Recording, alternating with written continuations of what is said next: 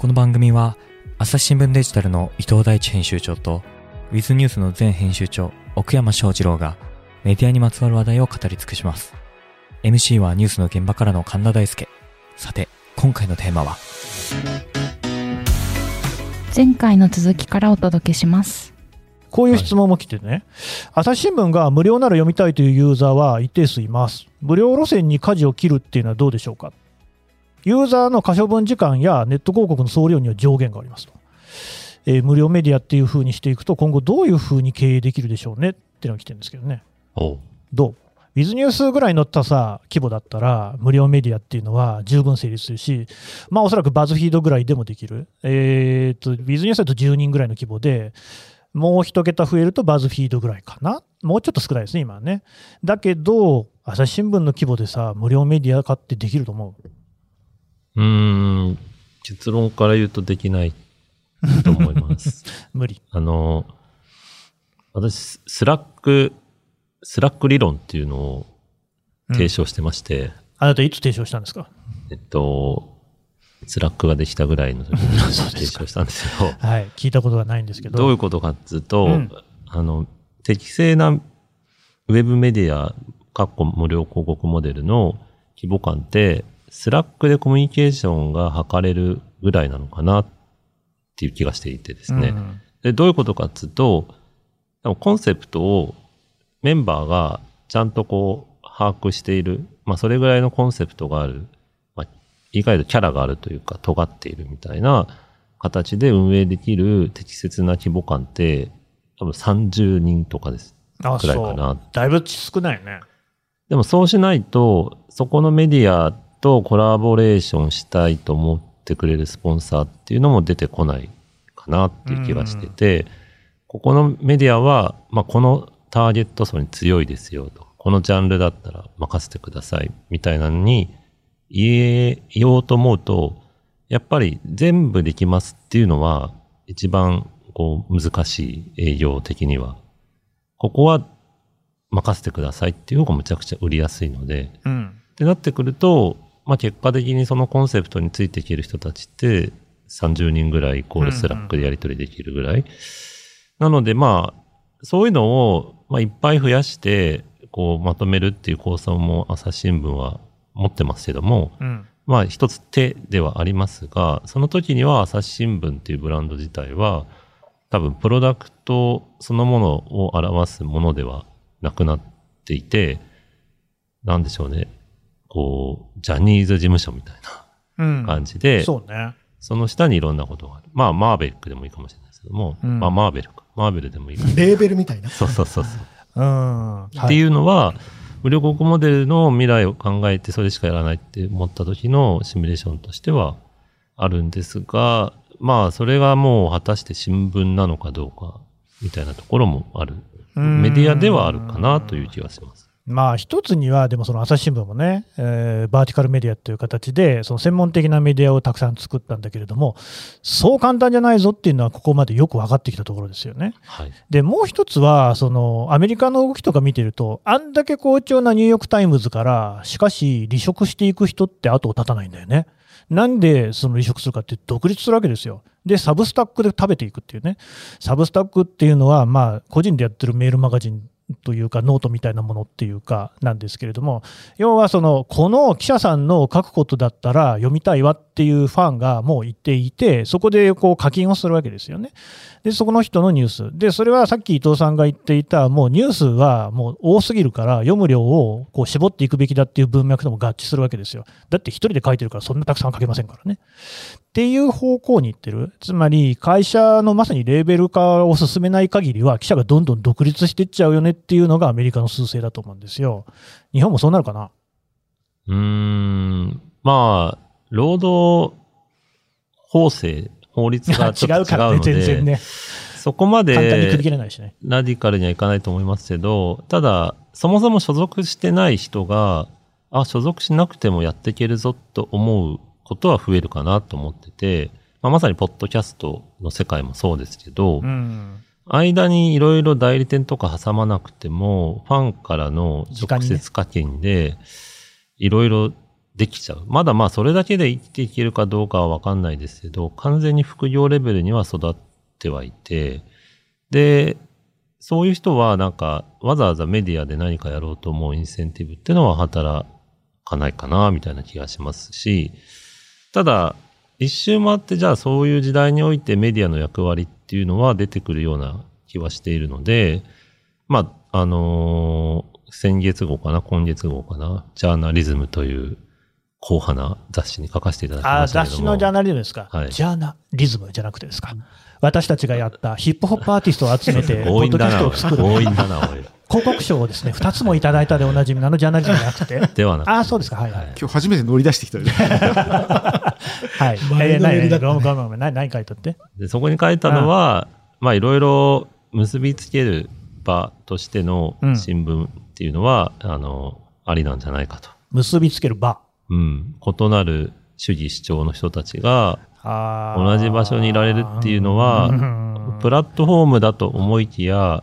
プラットフォーム内でバラバラになっている世界が広がっていて、うん。ただ、まあ、朝日新聞がそれ今の段階ですぐできるかっていうと、朝日新聞自体にいろんなイメージがついてるので、うん。イメージ湧きにくいんですが、ただ、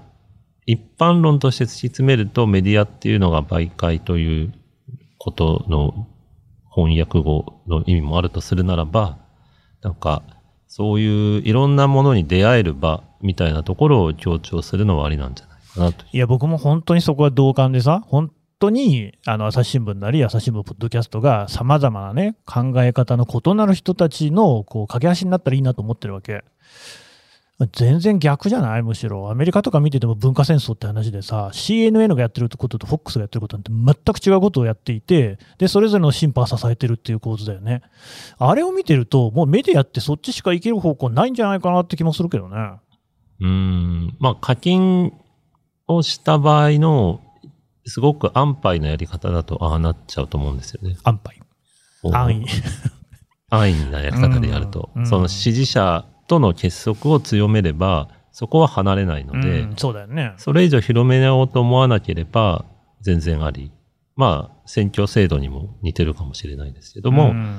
なんか、まあ全体の得票率3割で政権取れんだったらそこでいいじゃん、みたいな話で、ねまあメディアもそれはある程度乗っかってる部分はあるのかなという気はしてるんですが、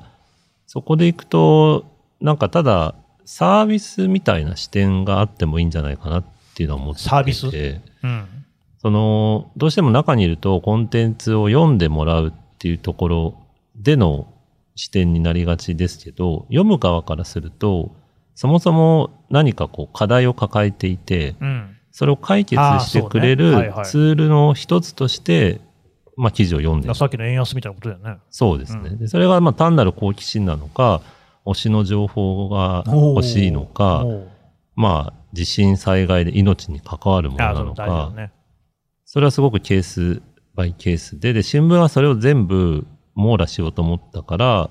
えー一時期むちゃくちゃちやほやされていたと。うんでもだんだんとその機能が分化されてって、その専門のサービスができてきたから、新聞が物足りなくなっちゃったっていうところがあるんだけれども、なんかいろんな意見がそこに集まってるみたいなのをなんかサービス化としてまとめられれば、そういうのを求めている人にとっては一つ価値は出てくるね。まあいや、わかりますよ。本当新聞っていろんなこと載ってるから、それをこう読んでいればですね、あらゆる人と会話ができるってことだと思うんだよね。本当にその BTS のことをすっごい好きな人のことにも話ができる。BTS の記事を載ってるからね、朝日新聞ね。で、一方でさっき言った家政婦問題みたいなのも載ってたりとか、で、全然違うね、あの事件事故の話も当然載って、東京五輪でどんなね、問題が起きていたかみたいなことも書いてあるじゃん。で、こういう話って大体いろんな人ができるじゃないですか。っていうようなところはあると思うんですけど、そうするとでもさ、やっぱりそのジェネラリスト方向というか、それこそそういうものって売りにくいってことでしょ？うん、その切り口自体に独自性を出せないのかなって気はしていて。えーどういうこと？左翼ってこと？いやいやいやそのイデオロギーではなくて、違う、じゃあなんだよ。編集力として、は例えばなんか、まあこれも人によりますけど、僕なんかが朝日新聞でお面白いなって思う記事って大体合わせ技が多いです。あ、何？まあそれこそ神田さんが言ってたスポーツ部の記者が書く部活問題だったりとか、ああ、スポーツプラス社会、スポーツプラス国際みたいなね。そうですね。うん BTS も、あの、評判を呼んだ記事っていうのは、メンバーそのものの情報ではないわけです。それ勝てないからね、芸能メディアにね。でもまあ、それもありますけど、うん。なんかそこの背景というか、構図というか、まあ、し仕掛け人の狙いみたいなところを自信持って書けるっていうのは、うん多分、推しメディアが同じことを書いても説得力はないかななるほどね。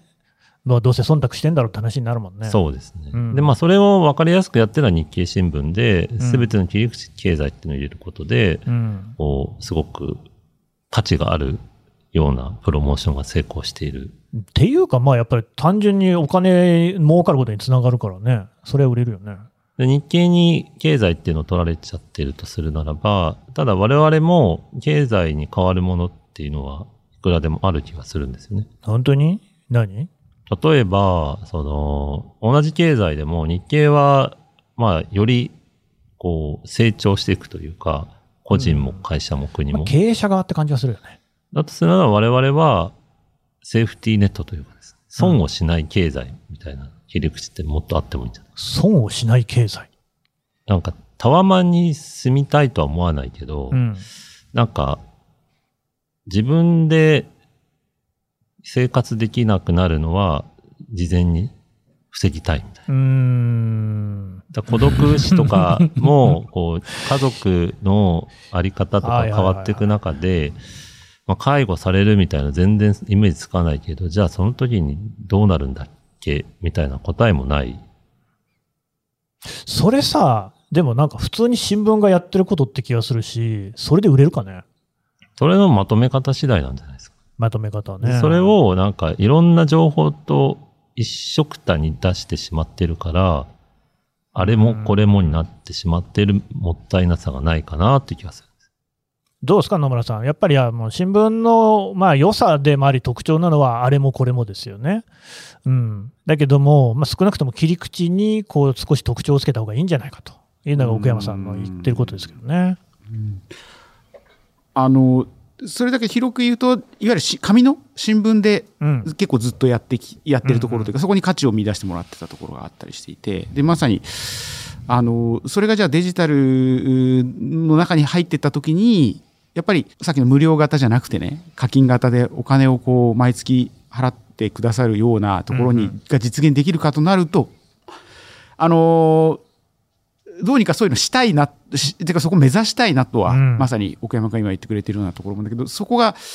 あの、じゃあ、果たしてできるかって言われると、なかなかやっぱり難しい。そこで今もがいているところっていうところかなとは思いますよね。うんうんあの、うん。難しい。うーん、あの、私は難しいって言ってしまうと、じゃあ、じゃあ、って話に。頑張れよって話ですよ。いやいや、いや、うん。うんちょっとなんか伊藤さん補足してあげて。今ですよね、無料メディアが、だとできないんですかって話ですよね。あ、そうだった、大そうだった。元は。元はそうでした。何の話してるのかよくわかんなくなってきちゃった。うん無料メディアは無理だって奥山さんも同意してるから。30人はいける。いや、あのね、この人結構極端で、朝日新聞の記者とか100人ぐらいでいいとかそういうこと言うんですよ。うん。それは僕は違うと思うんだけど、野村さんどう？あいや、あの、100人でいいとはちょっと思わないですね。あの、でちなみに私もあの、この皆さんの3人漫談は、あいつも聞いているので、漫談じゃないです。いやいや、じゃあ何なんだ？いつも歩きながら、ありがとうございます。ご愛聴いただいてね。はい、あの、うん。よく、あの、奥山さん君のご意見もよく聞いているので、あれです。はい。あ、で、やっぱり100人で、えっ、と、うん。あの、うん人数の問題というよりは、あの、やりたいことというか、やるべきことというか、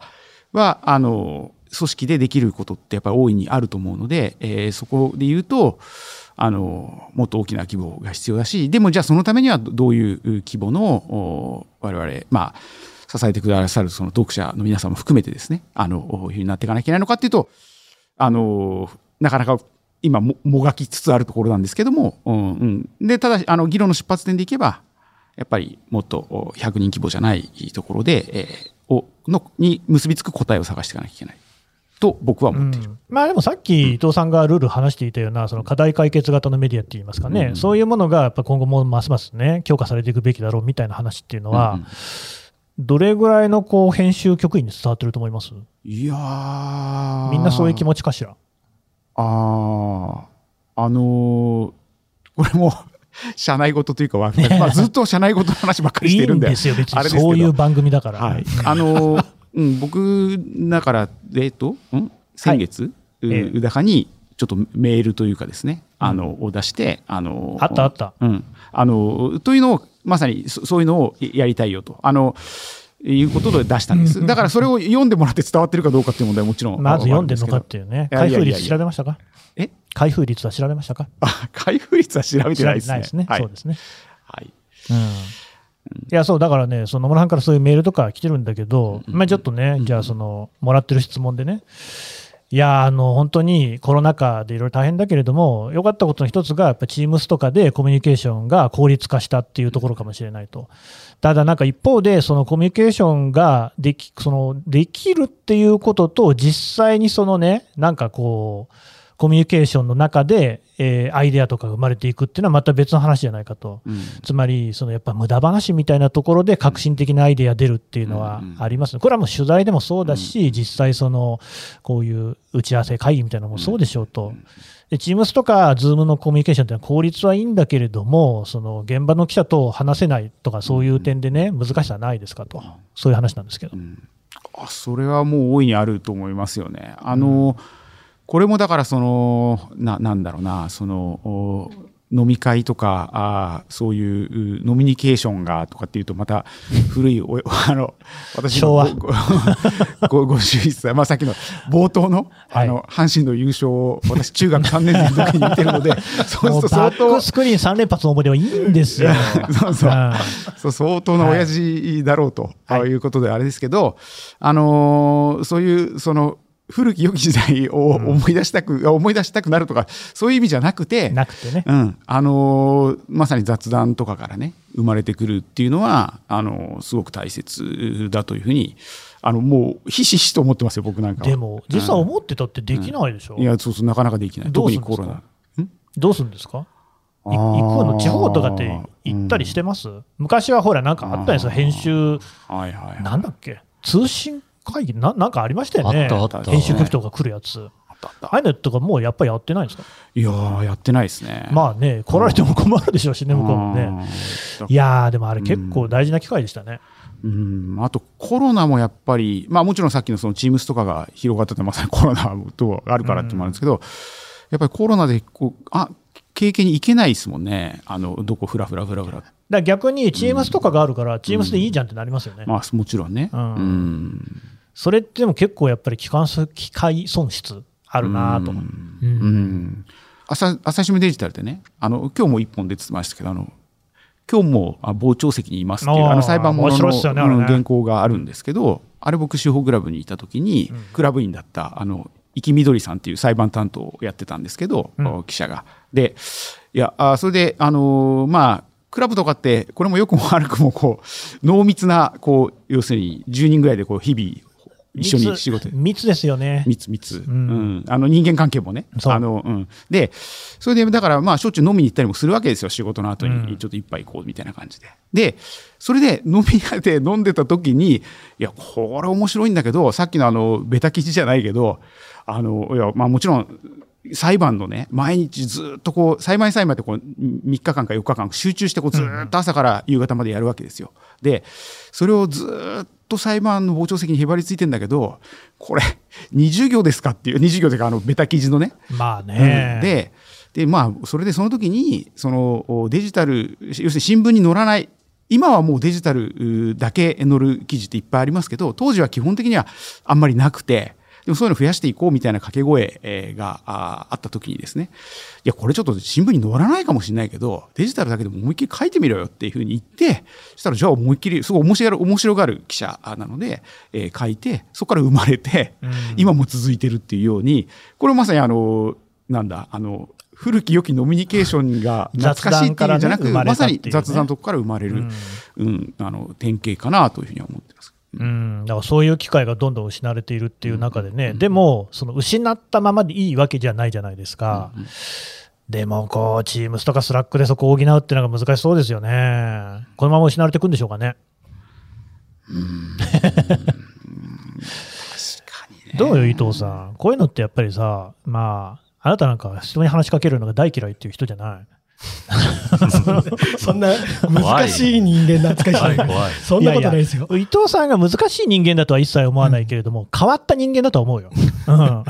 いや、でもそう、どうなのかなと思ってね、多分ね、新聞社のこう文化的なものはあると思うんですよ、そういうのって。で、それはもちろん適合しない、合いませんよっていう人もいるだろうから、そういう人はやんなくてもいいと思うんだが、一方で全否定も違うだろうなと。うんうんうんなんかそういうその余白みたいなところっていうのは、どういうふうにこの時代に作っていったらいいんだろうね。こう、飲み会とかで話が盛り上がるっていいいいと思うんですよ。で、う裏、裏返して考えると、うんじゃあ、なぜ飲み会じゃないとアイデアが出ないのかって話なんですよ。面白い面白い。朝日新聞ポッドキャスト難しいニュースもポッドキャストで解説を聞くとちょっと理解できるかも。朝日新聞デジタルのコメントプラスって知ってる？テレビでおなじみのコメンテーターや記者が記事の背景やその先について投稿しているよ。もっと深く。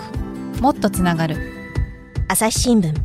多分、それってブレーコーとかじゃないけど、うん。その普段会社の社屋の中にいる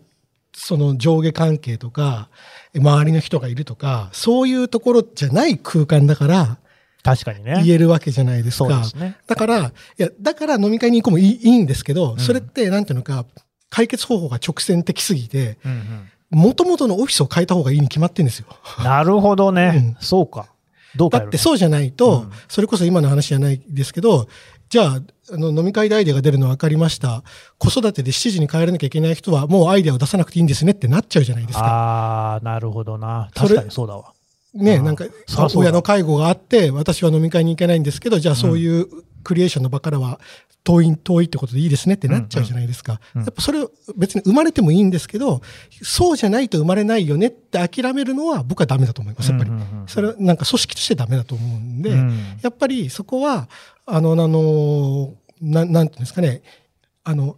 もうちょっとこう自由を活発にい意見を交換できるにはどうしたらいいんだろうねっていう王道の問題を解決することを諦めたらいけないと思います。野村さん、最近さ、そのね、東京本社の5階とかも結構静かですよね。なんかもうちょっと昔は人がいて、それでこう、常になんかざわざわワイワイしてた感じがあって、あとそれをね、一番感じたのは大阪に出張した時ですかね。大阪の報道のフロアが本当にシーンとしてて僕はちょっと本当寂しかったんですけど、ただ、それをが、じゃあね、出社してこいっていう風な話にもならないじゃないですか。なかなか難しいですね。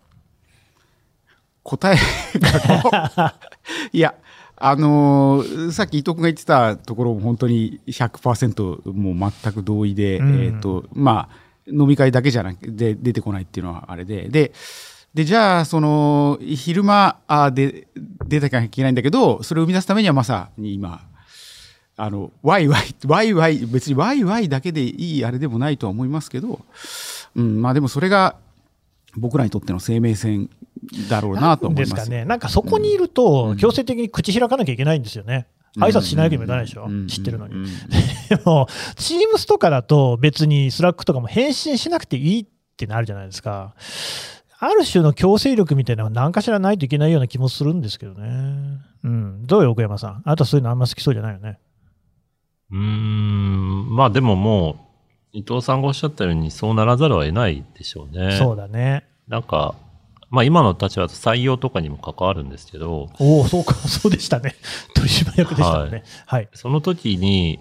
リモートダメですとか言ったらもう話にならないです、ね。それはもう話になりませんね。うん。で、そこはもう本当に、こう、前提条件で、まあ、業界が IT 寄りっていうのもあるかもしれないんですが、ただ、こう、当たり前のようにもうそれは定着してしまったので、で、ただ、それによって一緒に仕事できる仲間の幅が広がっているメリットの方がでかい気はするので、こう、子育て中であったり何かしら離れられないところでの、こう、人がまあ、リモートを通じて一緒に仕事できるっていうのは、私は今のところ今の職場ではポジティブに考えております。うん。そうなんだよね。まあ、ポジティブな面もいっぱいあって、でもなんか方法論はまだなかなか確立されない。当たり前か。まだね、できてからそんなに時間経ってないですもんね。うん、まあ、個別に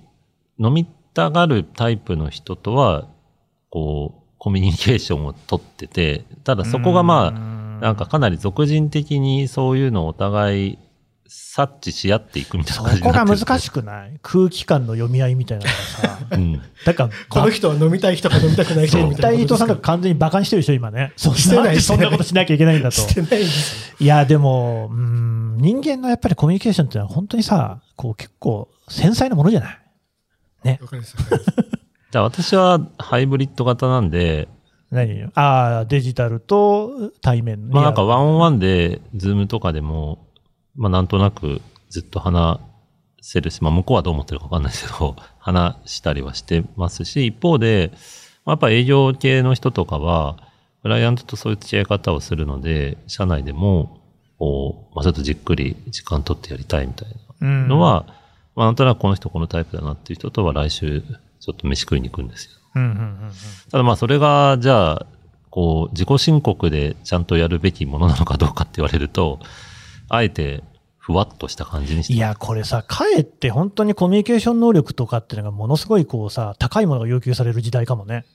うん前とは別の意味で。前はおそらく体育会系みたいな人がガッハッハーで通じたところができなくなってきていて、むしろ何かその辺のこう読み合いみたいなのはよりね、深いものが求められる。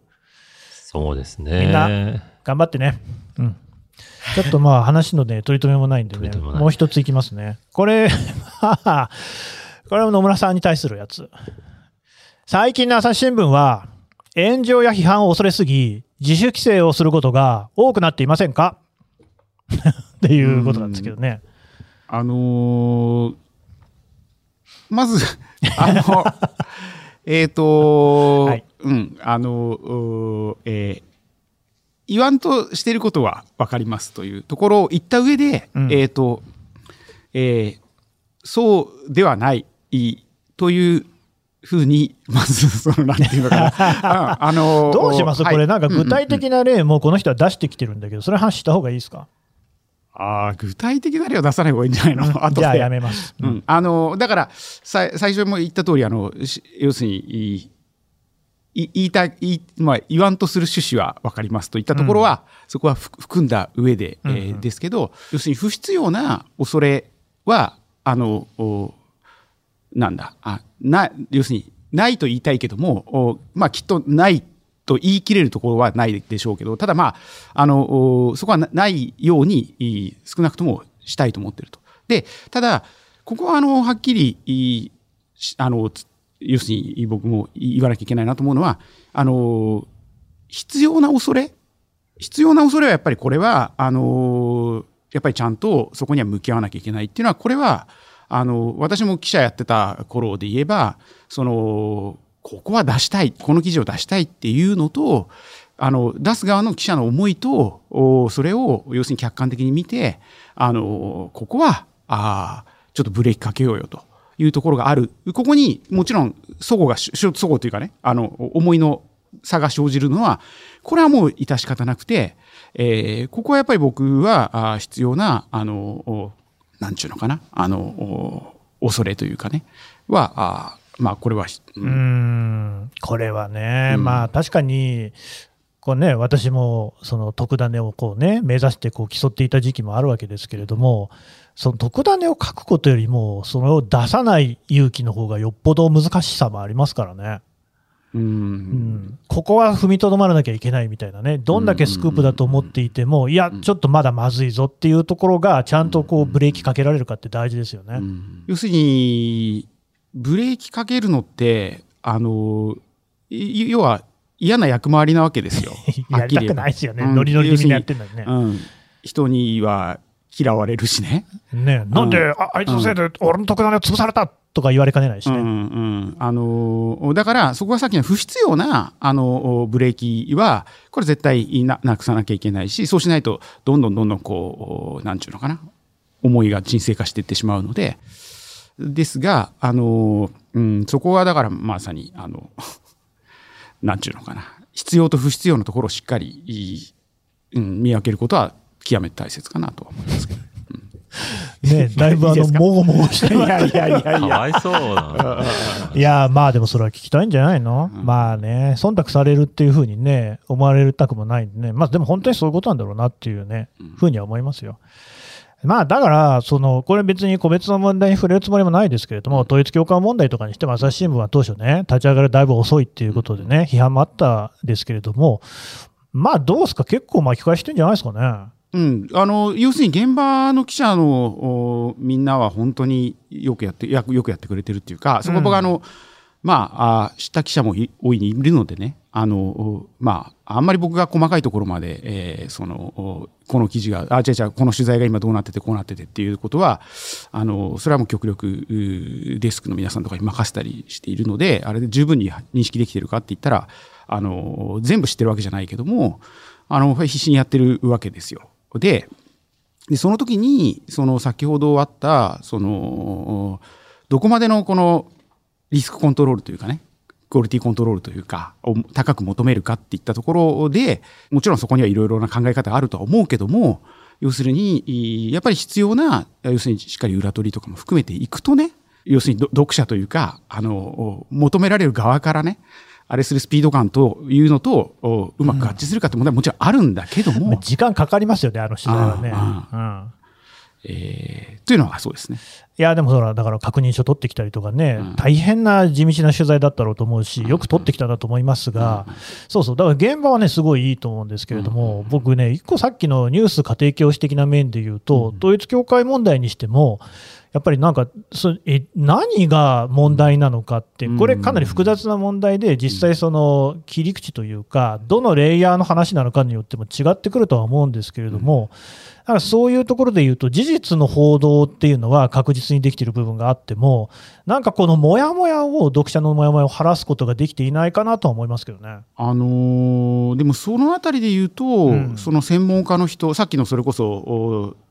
どこまで自分たちが専門家になるかっていったところでね、あの社外の専門家の皆さんの力だっていうのはもうで、もうそこもどんどんあの協力を、まあ、あれしてね、あのインタビューとかで、えーあれすればいいと思うんですよ。で、そういう意味で言うと、かなりやってるつもりではいて、で、だとすると、さっきの伊藤君が言ってくれた、じゃあ、やっぱりやってるけど、伝わりきっていないとすると、例えばじゃあ伝わ伝え方のところにね、何かあまだまだできていないところがあるのかなとかね、そういったところはやっぱり大いに課題。あの、もう本当に、昔のその新聞だけやってた時のことで言えば、インタビューして新聞に載せれば、もう基本的にそこで終了なわけじゃないですか。うんで、だから、それは基本的に何月何日のこと何月何日にこう書いてますよっていうのが、まあ、よく社内とかよくね、それげん言う言う。ね、あの、この原稿出てないよねって、いやいや、もう書いてますよってのね、よくまあ、社内あるあるですけど、ねうん、で、それはやっぱり、あの、今もうそうじゃないので、えっ、と、もっとその今、神田君が言ってくれたみたいな、あー基本的なモヤモヤを晴らすところが、コンテンツとしてできてないというよりは、コンテンツとしてそれなりに出してるけど、それが十分に、あの、できてるというふうに認識してもらえるぐらい届い、にはい、あの、十分に届いていないんだなっていうのはあるのかもしれない。うん、そうすると伊藤さん、出し方の問題？届け方の問題かしら？届け方のところはまだまだ、あの、改善の余地があって、うんやっぱり届け方のところは、編集だけの力でできないんですよ。やっぱ技術の力もあったり、やっぱ全社でやらなきゃいけなくって、その体制をやっぱり一つずつ作っていかなきゃいけないわけですよ。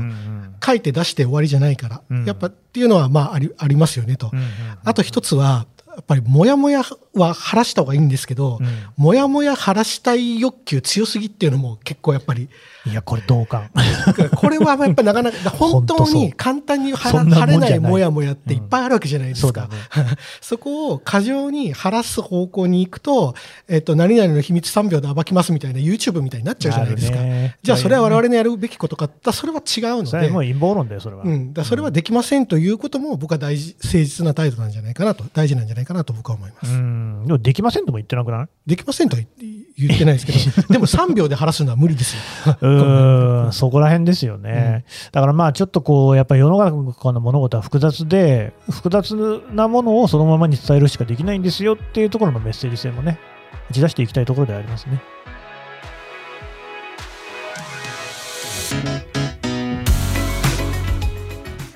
話はまだ続きますが、続きは次回。この番組へのご意見、ご感想も募集しております。概要欄のフォームから、どしどしお送りください。